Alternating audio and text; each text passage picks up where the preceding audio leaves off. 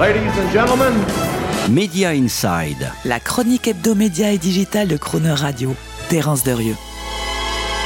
Les majors de la musique sont en pleine forme. 33 milliards d'euros de valorisation pour Universal Music qui vient de rentrer en bourse à Amsterdam en grande pompe, ou une valorisation de Warner Music qui a quasiment doublé en 18 mois de 13 à presque 22 milliards de dollars.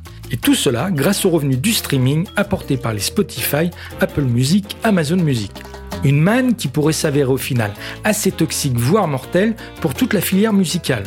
Pour les majors d'abord, la dépendance au streaming est complète. Ils représentent désormais presque 80% de leurs revenus qu'elles doivent renégocier régulièrement auprès d'une poignée de plateformes mondiales dans un rapport de force commercial de plus en plus défavorable, surtout depuis que celles-ci ont eu l'idée très perverse d'inclure dans leurs offres des podcasts pour faire baisser le taux d'usage des catalogues des majors et donc leur rémunération.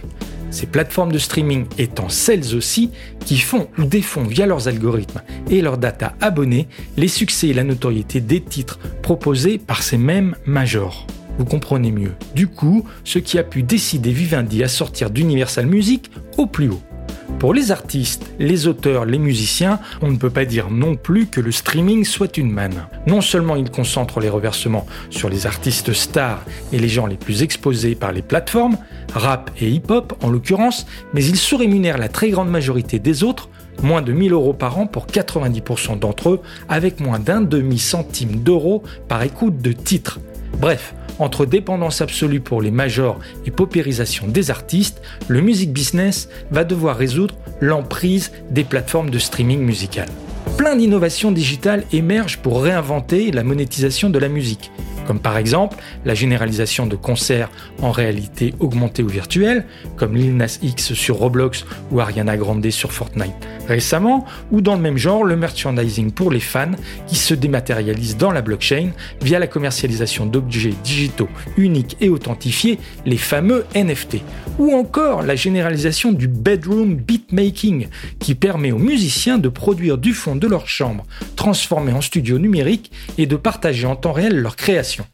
Ou encore l'essor de la crypto-musique qui permettra aux artistes de vendre aux enchères et de sécuriser juridiquement via la blockchain leur musique digitale, voire même de commercialiser et partager de la musique sans aucun intermédiaire, comme la plateforme décentralisée crypto Audius dans laquelle vient d'investir Katy Perry, ou enfin l'avènement de futurs véritables pop stars robots capables de créer et composer de la musique à partir d'une intelligence artificielle comme le logiciel Jukebox d'OpenAI.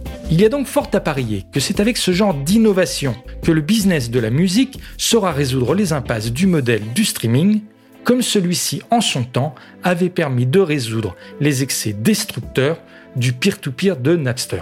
Et oui, encore et toujours cette fameuse destruction créatrice si chère à l'économiste Schumpeter. Retrouvez Media Inside chaque mercredi à 7h45 et 19h45 et en podcast sur le chronoradio.fr.